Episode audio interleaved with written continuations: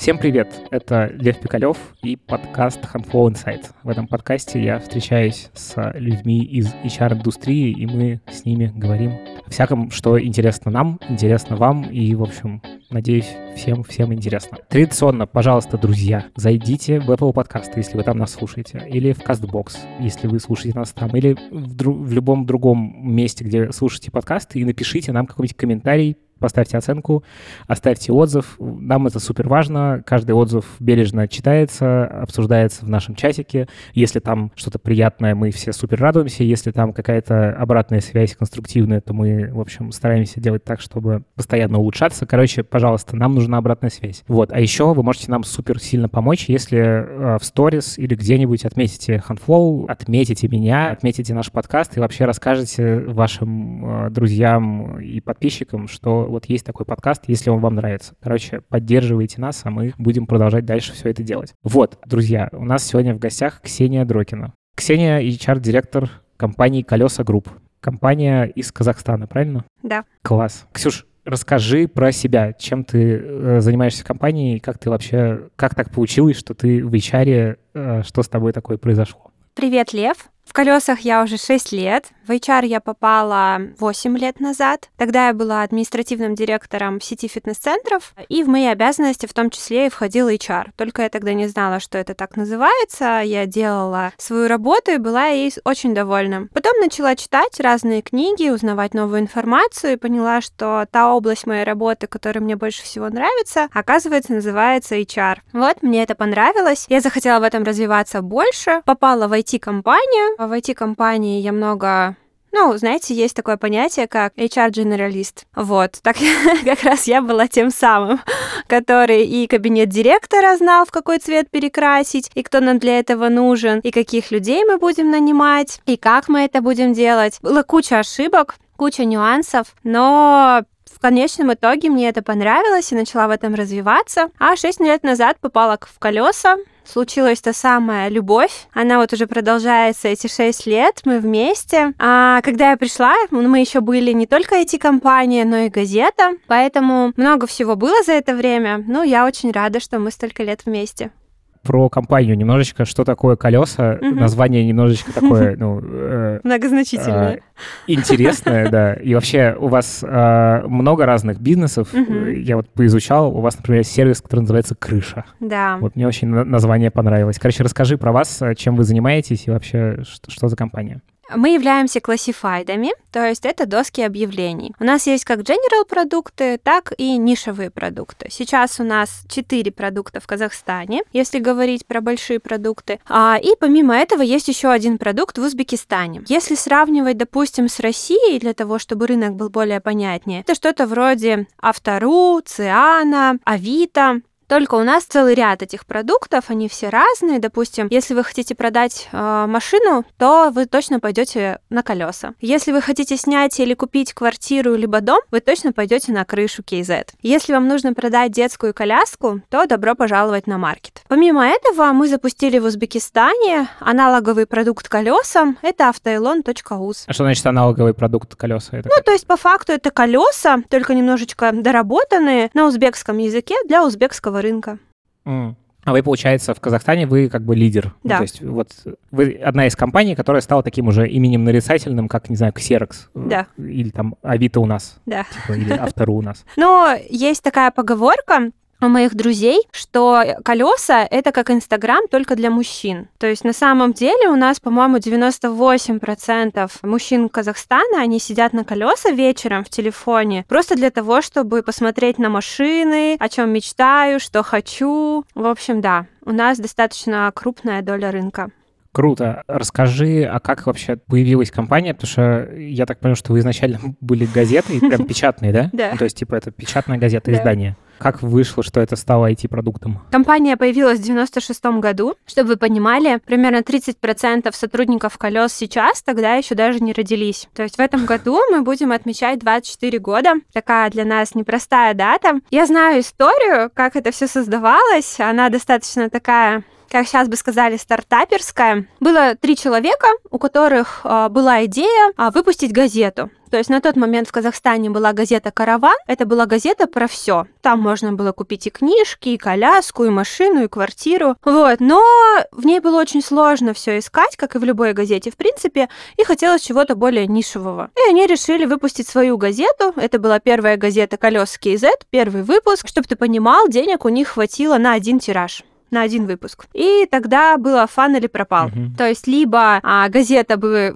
раскупилась вся и принесла бы компании возможность выпустить еще газет, либо этого бы не было, и на этом бы все закончилось. Но это все зашло и пошло дальше, больше, потом появилась крыша KZ, потом через какое-то время появились первые сайты колес KZ и крыши KZ. Но на тот момент основатель компании, он даже не мог себе предположить, что когда-то цифровой контент заменит печатный. Чтобы ты понимал, когда я пришла в колеса, мой папа невероятно этим гордился, потому что это была его любимая газета. Mm. То есть для него пойти и в четверг купить вот такую толстенную пачку этой газеты, этой макулатуры, это было что-то невероятное. Вот. В какой-то момент ну, получилось так, что мы уже начали видеть, что действительно э, на сайтах искать лучше, проще. Можно быстрее э, фотографии увидеть, качественнее фотографии увидеть. Ну и вообще, в принципе, аудитория газеты, она стала понемножечку уменьшаться.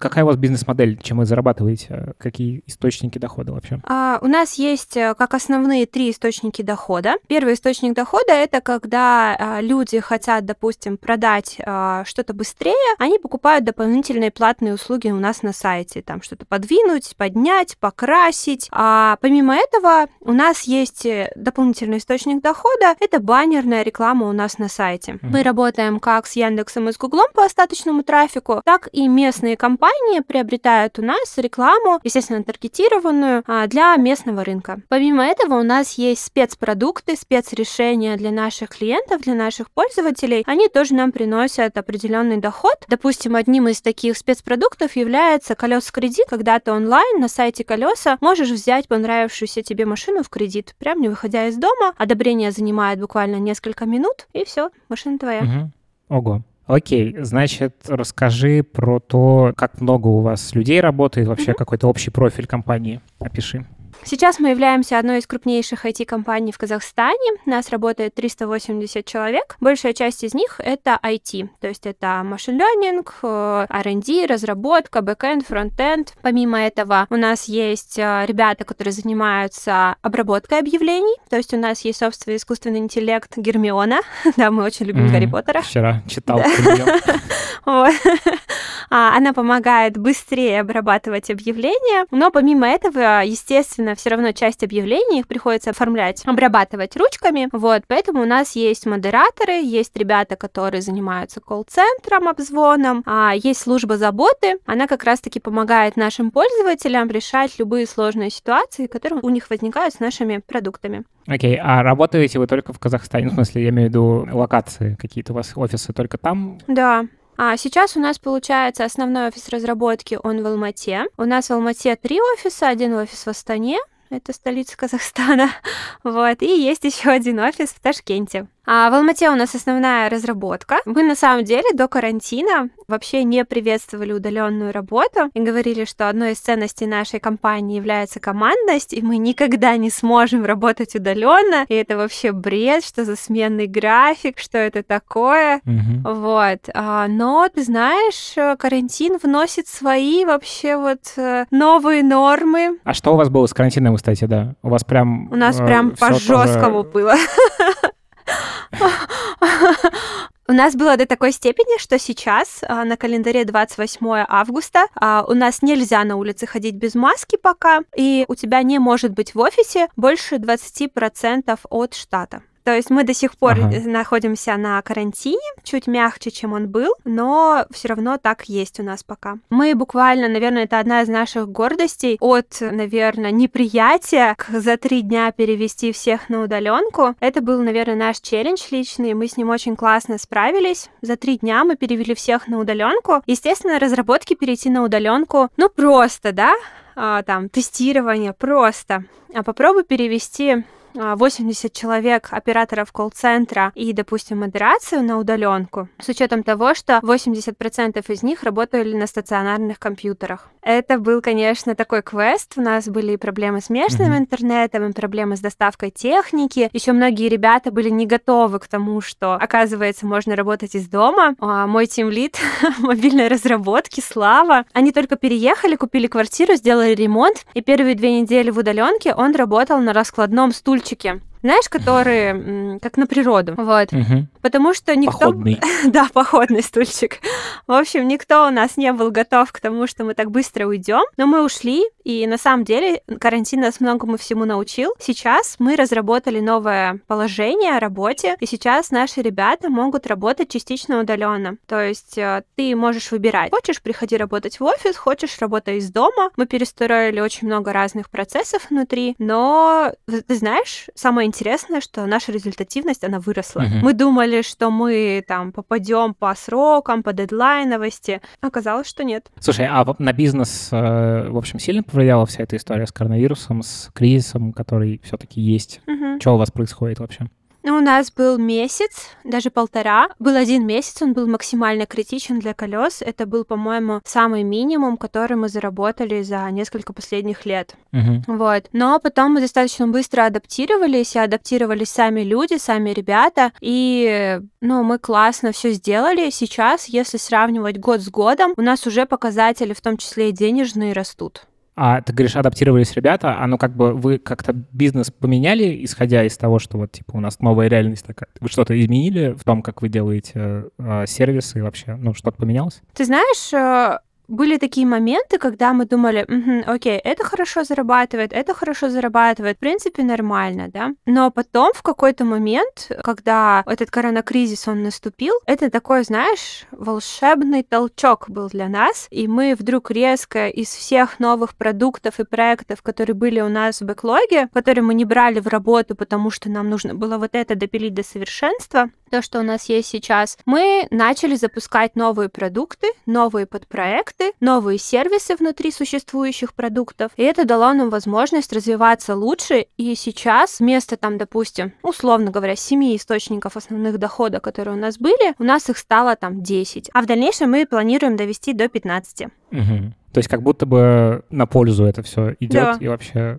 встретили гибко все это. Да, ты знаешь, это, наверное, у нас был такой период, когда мы такие, окей, мы же красавчики, мы же номер один, мы все делаем здорово, у нас все классно получается, и так работает, и все замечательно. А этот коронакризис и быстрый моментальный переход на удаленную работу дал нам возможность в какой-то момент посмотреть на все, что мы делаем по-другому, и начать создавать что-то новое. Mm-hmm. Допустим, а, если говорить про HR, мы все думали, запускать, не запускать курсы для совсем джунов в IT, мы не знаем, нужно ли это или не нужно. А в период карантина мы поняли, что, блин, мы думали об офлайн курсах, а на самом деле эти курсы нужно сделать в онлайне, и мы на самом деле сможем очень классно помочь существующему рынку, прокачать его, потому что по факту сейчас спрос на IT-специалистов, несмотря на кризис, не знаю, как в России, в Казахстане он вырос. Угу. Вдруг многие компании решили делать сайты, приложения. Почему бы не помочь, почему бы не прокачать рынок, чтобы, ну, лучших потом забрать себе.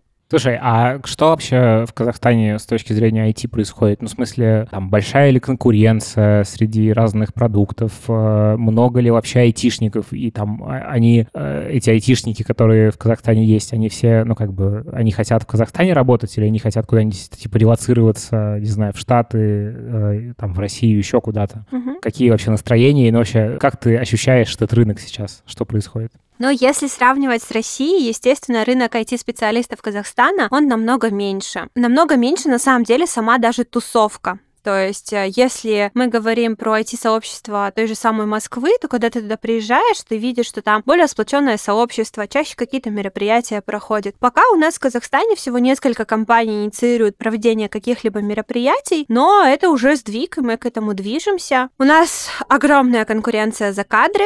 Последнее время это особенно сказывается на мобильных разработчиках, потому что, во-первых, э, это более популярно, да, допустим, я могу сказать по нашим продуктам, насколько насколько я помню, 90% аудитории колес это пользователи мобильного приложения сейчас. А, ну то есть как бы э, пользователи такие, что в основном люди выходят не с компьютеров, и, возможно, у многих телефонов. его и нет просто, а просто с мобильным телефоном. Да. Офигеть. Вот. Огромная конкуренция за кадры, а сейчас э, достаточно мало квалифицированных специалистов, которые хотят оставаться в Казахстане, но если сравнивать, то я думаю, что все таки там за промежуток 5 лет сам рынок, сам уровень специалистов, он вырос. Мы проводили опрос в чате мобильных разработчиков Казахстана. 80 80% из них хотят со временем уехать. 80%? Да, и чтобы ты понимал, средний возраст мобильного разработчика в колесах, а я думаю, что это в принципе по рынку одно и то же, это примерно 22-23 года. Ого.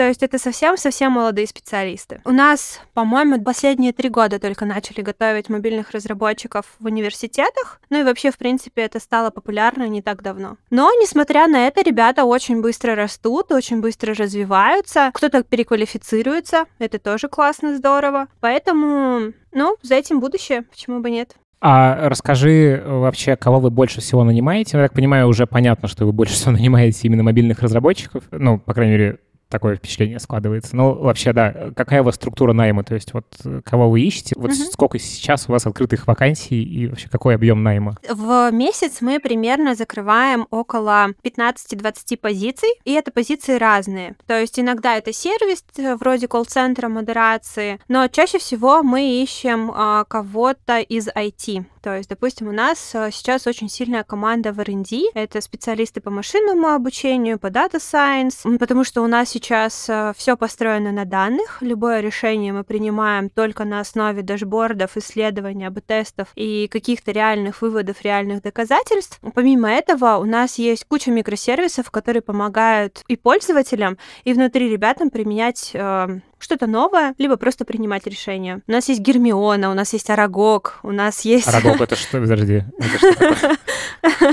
У нас есть Ванга, то есть это все микросервисы, они отличаются разные. Допустим, кто-то помогает с ценообразованием. То есть он говорит, ага, если, допустим, ты в Караганде поднимешь цену на 10%, количество платящих пользователей у тебя, допустим, там вырастет. Помимо этого, есть, допустим, автоматизация проверки объявлений, как я уже говорила. Есть система, а, которая позволяет сделать умную ленту. То есть, допустим, если ты там смотрел... То есть персонализация такая для конкретного пользователя. Да, персонализация. Если ты, допустим, там смотрел а, квартиру там, не знаю, потом коляску, а потом кресло, то, скорее всего, у тебя в выдаче будет там, а, во-первых, у тебя пойдет реклама о том, что лучший ремонт лучше сделать здесь, да, а во-вторых, угу. тебе дальше будут показываться не только коляски, но и, допустим, там детские кресла, стульчики. То есть это позволяет так очень умно подходить к тому, что ты будешь смотреть, что ты будешь выбирать. Возможно, он тебе начнет показывать, там, не знаю, диван в зал. Почему бы и нет? Угу. Очень часто мы нанимаем разработку и тестирование. Это мобильную разработку, бэкэнд, фронтенд а, и тестирование. На самом деле рынок тестирования в Казахстане тоже не такой большой.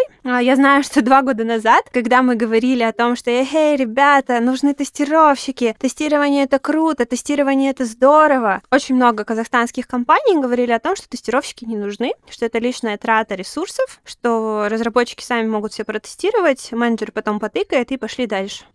Вот. А сейчас на это прям огромный спрос. Очень многие компании начали растить своих тестировщиков, либо э, улучшать, э, увеличивать количество штата тестирования. Но это прям здорово, круто. Я рада. Это ручные тестировщики или э, это автоматизаторы? У нас есть и мануальщики, но мануальщиков мы чаще всего растим сами. У нас есть колеса Академия по тестированию, а автоматизаторов смотрим с рынка, либо переквалифицируем у себя.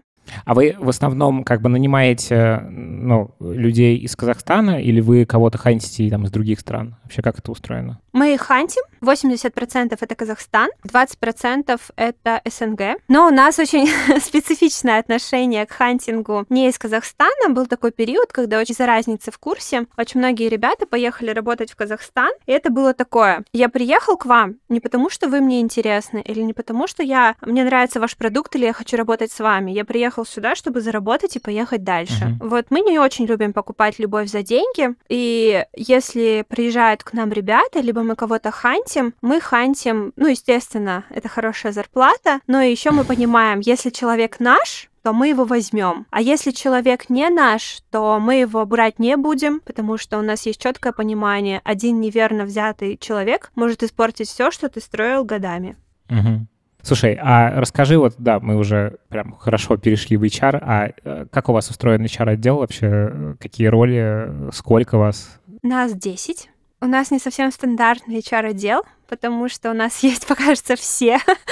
есть два основных тим-лида. Один отмечает за рекрутинг, второй отвечает за развитие и обучение. То есть есть отдельная команда, которая занимается именно таким чистым HR-менеджментом, то есть рекрутинг, адаптация, какая-то обратная связь ребятам и внутренние процессы в команде. Есть вторая часть, это обучение, то есть э, девочки занимаются внешними и внутренними обучающими продуктами. У нас на самом деле очень много всяких обучающих штук. Есть внешние, это, допустим, колеса Академия. То есть это стажировка в компании, когда ты приходишь, проходишь две недели обучения, три месяца ты стажируешься, но ты стажируешься не как там стажер, там, можешь принести, пожалуйста, кофе, а ты стажируешься на реальных продуктах. То есть мы никогда ничего не пишем в стол, мы никогда не управляем там иллюзорными командами. У нас все как есть, у нас все по существу, даже если у тебя вообще нет опыта работы, но ты на академии, твой код, твоя строчка кода дойдет до продакшена, Notion, и ты будешь причастен к тому, чем пользуются там 6 миллионов человек каждый день.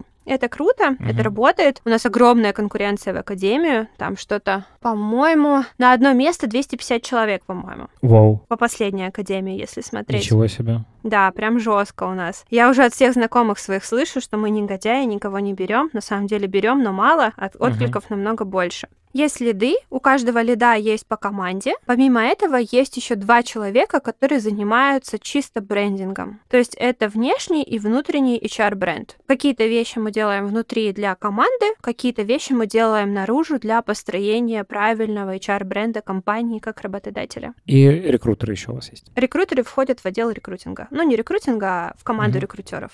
Угу. А их сколько получается?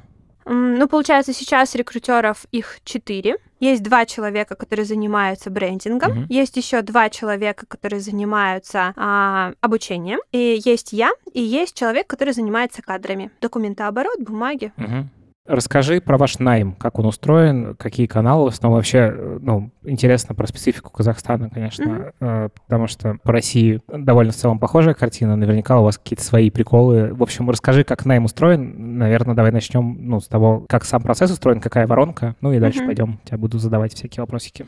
Ну, если говорить с самого начала, да, это необходимо найти тех самых ребят, кого можно будет потом посмотреть или там похантить, да. У нас достаточно узкий рынок, мы примерно понимаем, кто где работает. У нас очень хорошо работают профильные чаты, то есть у нас есть закрытые чаты по разным языкам программирования, по разным технологиям. Это Telegram? Или да, это, это Telegram. Mm-hmm. Вот. Мы часто, допустим, там сидим, кого-то смотрим. Естественно, есть GitHub, естественно, есть Link, естественно, есть там, допустим, Headhunter. У нас очень большая собственная база, мы ее ведем достаточно давно. Куча ребят, которые там остались когда-то где-то, мы понимаем, что он где-то там работал, возможно, сейчас он нам пригодится, понадобится, возможно, там он подрос. То, что касается рекрутинга, мы за простоту поэтому мы упростили практически все. У нас по факту три этапа отбора. Первый этап — это когда у кандидата телефонное интервью с HR, она задает минимальное количество вопросов, элементарные технические вопросы и там несколько вопросов на софт-скиллы чтобы понять на самом деле просто адекватность человеку. Никогда не хамите HR по телефону. Я вот не понимаю этих людей. Это как нахамить девочке на ресепшн, когда вы приходите на интервью. Вы что думаете, она вас не сдаст? Сдаст. Вот. После телефонного интервью, если все хорошо, а, человек попадает на первый этап. Первый этап он проходит с HR-специалистом, который ведет позицию, и с техническим специалистом. Ну, допустим, мы ищем бэкэнд. То есть у человека первый этап будет с HR и тем лидом команды проекта, в который он идет. Если кандидат все классно проходит, и soft skills, и hard skills, а, то он попадает на следующий этап, он же финальный, с CTO и HRD. На этом все. Угу. То есть, э, получается, еще раз, сколько этапов? Три. Три. А э, процесс найма, то есть вот во времени, если эти три этапа, это какой средний срок от собеседования до оффера? Ну, в среднем, наверное, я думаю, что за пять рабочих дней мы укладываемся. Mm, то есть довольно быстро. Да, да, получается. да. Мы не растягиваем. А это как какой-то стандарт есть по Казахстану? Ну, то есть э, вы, не знаю, вы пять дней для Казахстана это долго или нет? Ну, типа, просто там в, России часто сейчас, ну, там, условно, пять дней звучит довольно долго. Ну, то есть бывает, что, в общем, э, за эти пять дней человек может прилететь там и с его основного места работы, какой-нибудь контр-офер, и еще три оффера из других компаний. Вот, то есть можно не успеть. Для вас это как вообще? Ну, Быстро или нет? Смотри, как чаще всего это бывает?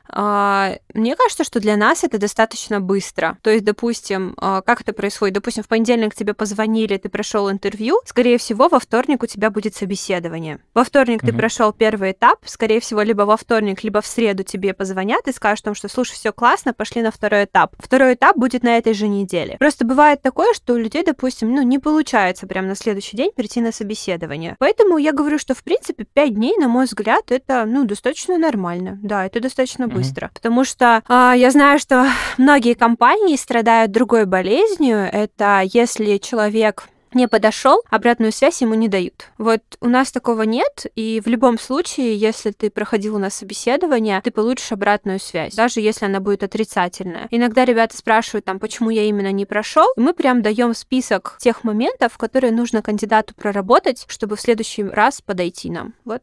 А это и с точки зрения там софтов, да. Э, и с точки Харда зрения тоже. скиллов. Кто эту характеристику дает? То есть э, люди, которые на собеседовании были? Да. Я очень на самом деле не люблю таких HR. Я знаю, что такое есть, и это, наверное, выбор каждой компании. Это лично мое мнение. Я не претендую, что оно единственное верное. Но я не люблю таких HR, которые не имеют собственного мнения, знаешь? Такие девочка на побегушках. Она угу. назначила интервью, посидела там в уголочке в сторонке. После собеседования встала, ушла, и выбор, берем мы человека или нет, остается там только у Тимлида. Он говорит, слушай, классный чувак, он много всего умеет, давай его брать. Вот у нас такого mm-hmm. нет. У меня мои любимые чары, они не только в софтах хорошо разбираются, но и в хардах они запросто, наверное, могут э, пойти на позицию джуна в любую компанию, что в мобильной разработке, что в тестировании, что в mm-hmm. э, backend е. Вот. И у нас на собеседовании, что у HR, что у технического специалиста, голосов 50 на 50. То есть какой бы классный технический человек не был, если HR сказал, что по soft skill ам он нам не подходит, мы его никогда не возьмем. Но в тот же самый момент, если человек будет идеально подходить нам по soft skill ам, но по hard ам будет не дотягивать даже там до джуна третьего, мы его тоже не возьмем. Поэтому mm-hmm. у нас такая вот синергия. Ребята очень часто спорят после собеседований, доказывают что-то друг другу, обсуждают очень много всего и приходит к какой-то единой истины.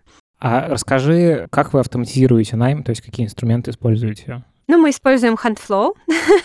так и есть.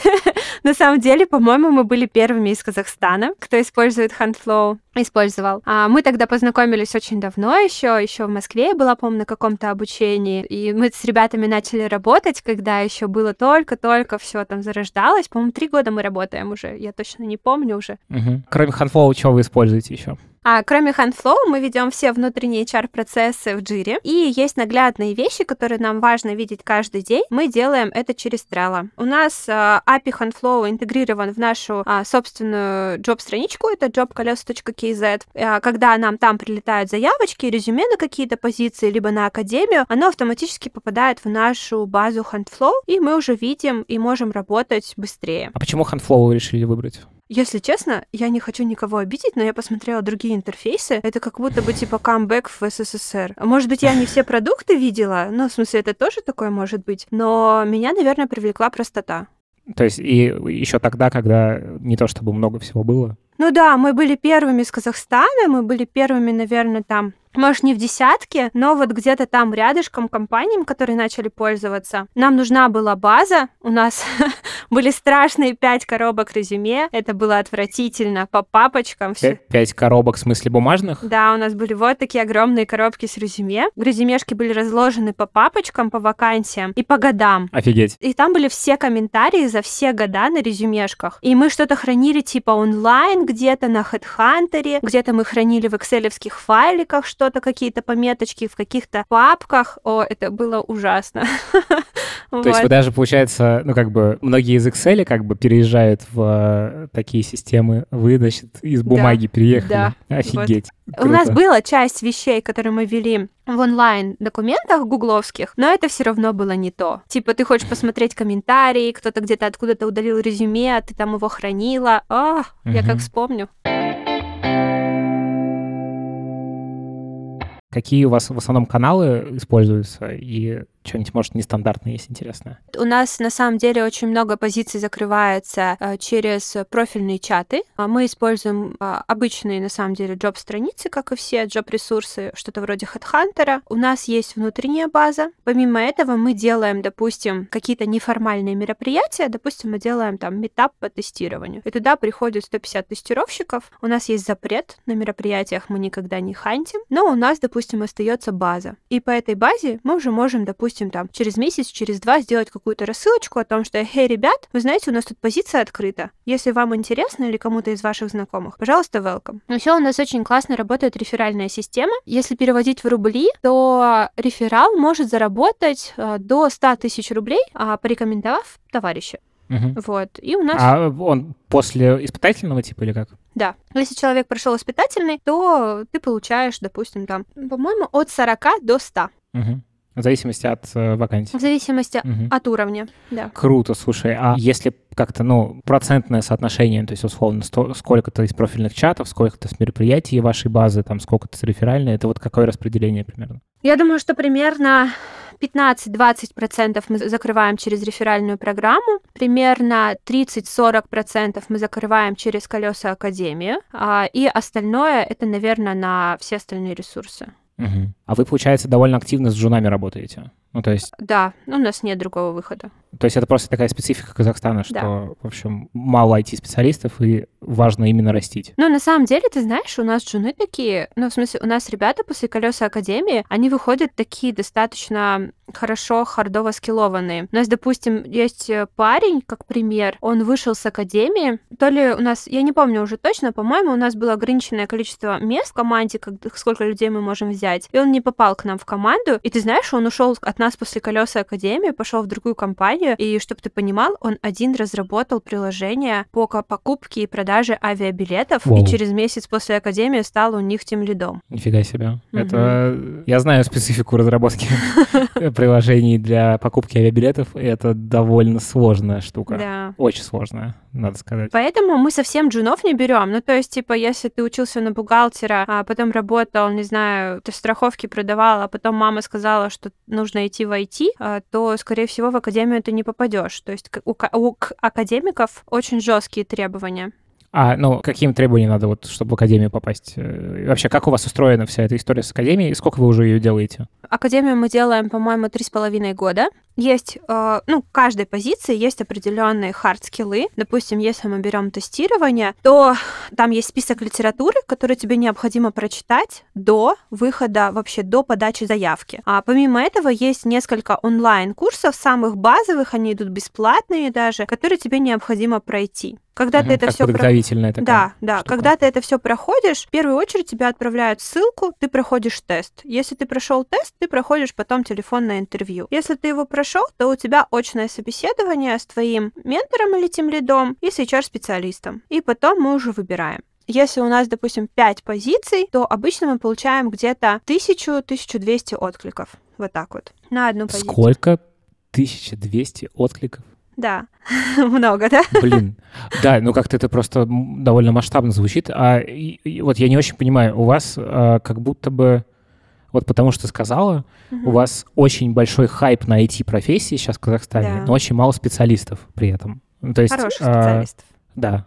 А хайп прям чувствуется в обществе. Ну, то есть это как, э, не знаю, золотая лихорадка, что ли, или что? Да, Ну, то есть, если раньше все хотели... Даже есть такая шутка, на самом деле. Если раньше все учились на финансистов, экономистов, маркетологов и менеджеров, то сейчас все пошли в IT. Но это же хорошо. Ну, это, с одной стороны, хорошо. С другой стороны, как мы помним, все, что случилось с экономистами, юристами, которые были популярны там в 90-х, 2000-х, как профессии. А дальше это очень большой перенасыщенный рынок э, не очень хорошими кадрами. Есть опасность в этом какая-то? Ну да, в этом опасность есть. Наверное, поэтому мы и открыли свои какие-то продукты, и колеса Академии, и колеса Апгрейд. Ну, то есть ребята, когда выходят с университета, я не знаю, конечно, как это в России, но у нас, если ты сам дополнительно не развивался, не изучал что-то сам дополнительно, просто стандартное минимальное образование в университетах, оно ни к чему тебя не приведет. То есть по факту ты придешь на работу, ты будешь прям там джуном-джуном. Угу. Поэтому мы сделали вот эти разные курсы для того, чтобы уже ребята с каким-то бэкграундом пришли, доучились. На самом деле, академия, она очень жесткая. Там, в смысле, есть ребята, я помню, курс в дизайне был, когда ребята там спали по 4 часа в день Офигеть. для того, чтобы все успеть, все достичь, всего добиться. Ну и в оконцове они получили... Мы же еще академикам платим. они же не просто а. учатся, они получают зарплату. Нифига себе. Да,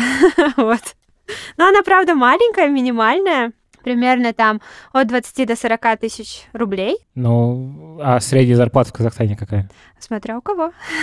Не, ну я, я имею в виду средняя в плане немножечко, если исключить IT, то вот ну, люди как живут вообще? Это какие уровни зарплат? Короче, средняя зарплата по Алмате составляет 170 тысяч тенге, это меньше 20 тысяч рублей. Есть еще один из наших продуктов. У нас в Казахстане нет нормального исследования рынка IT-зарплат. То есть, если угу. у вас есть Хабр, и у Хабра есть там классное исследование по зарплатам, я прям, ну, ну моя любовь. Ну да, там есть э, Кира из э, New HR, который тоже регулярно делают свои исследования. Да. И да, у нас такого Хабр, нет. карьера тоже, да.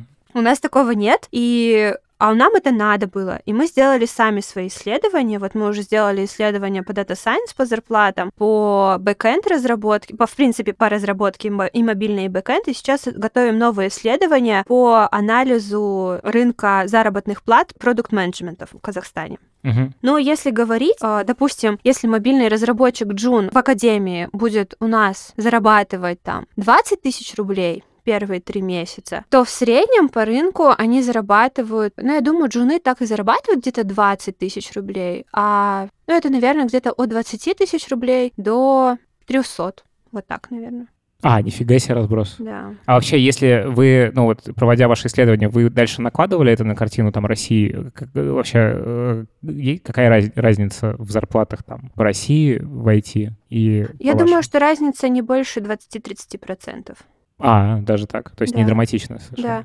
Ну, допустим, я сравнивала, допустим, наши зарплаты с аналитикой, которую дают Хабр. У нас где-то даже чуть больше по каким-то позициям. Угу. Вот. А я думаю, ну, у нас политика компании такая, что мы хотим платить э, чуть выше рынка, для того, чтобы у ребят, э, ну, не было каких-то ну, там вопросов. Удерживать в целом. Да. Ты знаешь, у меня был такой момент, когда я поймала себя на мысли, что ребята в IT действительно хорошо зарабатывают. И как-то я упустила, видимо, этот момент. Был момент, mm-hmm. как бы ну, мы набирали. Это было два года назад, по-моему. Самых, да, даже два с половиной года назад мы набирали самых-самых вот лучших в наш отдел R&D. Это наш отдел, в который занимается как раз-таки machine learning ом и data science. И пришла девочка на собеседование. Ей было 21, и по собеседованию она была прям красавица красавчик. Вот прям она действительно и по софт, и по hard skill ам она прям нам подходила. У нее был классный опыт работы, она работала в Microsoft, проходила там практику и какое-то время даже работала. И на собеседовании она сказала, хочу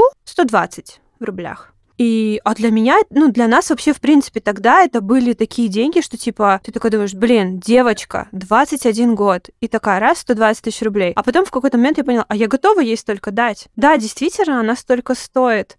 Ну и получается, да, девочка в 21 год может зарабатывать в разы больше, чем, допустим, какой-нибудь директор магазина. Вообще, конечно, мощно. Все это звучит. А, давай еще немножечко про вашу академию. Как у вас вообще все это устроено? Насколько я понял из разговора, что, в общем, это такая образовательная структура, в которой ребята не теоретически чему-то учатся, а у них есть конкретные задачи, они получают зарплату. То, что они делают, оно часто идет на прод, то есть это не в стол. Как это, там, сколько людей задействовано в этом образовательном процессе? Потому что звучит так, что это довольно дорогая штука. Как вы считаете профит с этого? Ну, условно, вот вы в это, судя по тому, что ты рассказала, вваливаете довольно много денег, а вот вот э, как вы считаете, э, ну, какой ROI во всем этом, если можно про него говорить? Ну, смотри, допустим, раскрывать э, полную информацию по цифрам я не могу, потому что это очень эксклюзивный проект для Казахстана, и угу. сейчас и так за нами очень много ребят, кто повторяет это, на самом деле очень здорово, но, наверное, какие-то цифры я сказать все-таки не смогу. Если говорить о том, как это все устроено, мы считали, в Академии мы выходим в плюс. То есть по сравнению с тем, какое количество позиций мы закрываем благодаря Академии, и как мы растим ребят, и потом отправляем их на рынок, а через время они, допустим, к нам возвращаются, либо приносят обалденную пользу другим компаниям, это тоже здорово. То есть да, мы не благотворительная организация, мы не делаем ничего просто так, у нас есть всегда личная выгода, но помимо этого, это еще и такой сильный социальный проект. То есть когда мы понимаем, что если крупные IT-компании не будут инвестировать в рынок Казахстана, ну, кто если не мы? А ждать от государства, ну, наверное, у них полно своих забот. Говорить о том, что, ой, давайте сделает кто-то другой, ну, наверное, это немножечко не в рамках нашей корпоративной культуры. Поэтому и появилась mm-hmm. Академия. Каждый курс для Академии, он разрабатывается отдельно, и он требует очень много затрат. То есть, допустим, для того, чтобы разработать курс, нам нужно три IT-специалиста и один HR-специалист и примерно месяц работы, а иногда и полтора-два. Мы разрабатываем курс. Очень Первый... дорого.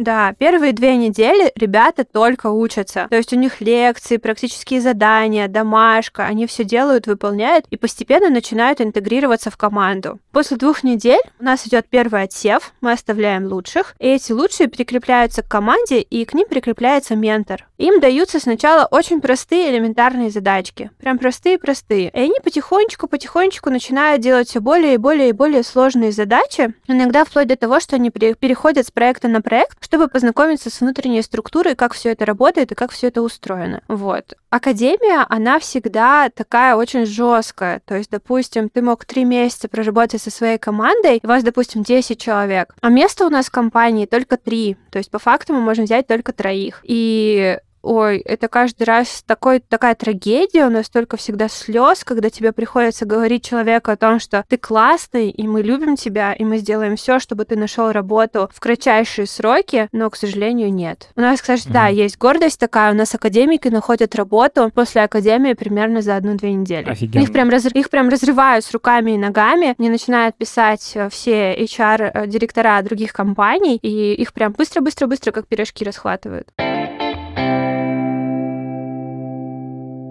Скажи, а какие вообще вот основные проблемы сейчас в Казахстане там с точки зрения ведения бизнеса, IT вообще? Ну, то есть вот что ты видишь? Может быть, это про найм, может быть, вообще про общую атмосферу. Э, вот какие проблемы? Ну, наверное, одна из первых проблем любого бизнеса в Казахстане это масштабирование, если сравнивать с Россией, да, то есть нас в разы меньше, поэтому масштабироваться нам нужно либо за пределы Казахстана, а либо уходить вглубь и строить такую экосистему. Если говорить про какие-то личностные проблемы, то, конечно, это отъезд ребят. То есть у нас отток кадров, он прям максимальный, и у нас было время, когда переезд с Казахстана, он прям транслировался и пиарился в университетах. Mm-hmm. То есть еще в университетах ребятам начинали говорить о том, что, ой, да, вот в Казахстане классно, но, конечно, лучше тебе бы отсюда уехать. Мы с этим очень долго работали, и, наконец, пришли к тому, что доказали всем, что в Казахстане тоже можно классно работать, здорово зарабатывать, и здесь есть отличные продукты, в которые стоит инвестировать. Если говорить про IT-бизнес бизнес в целом,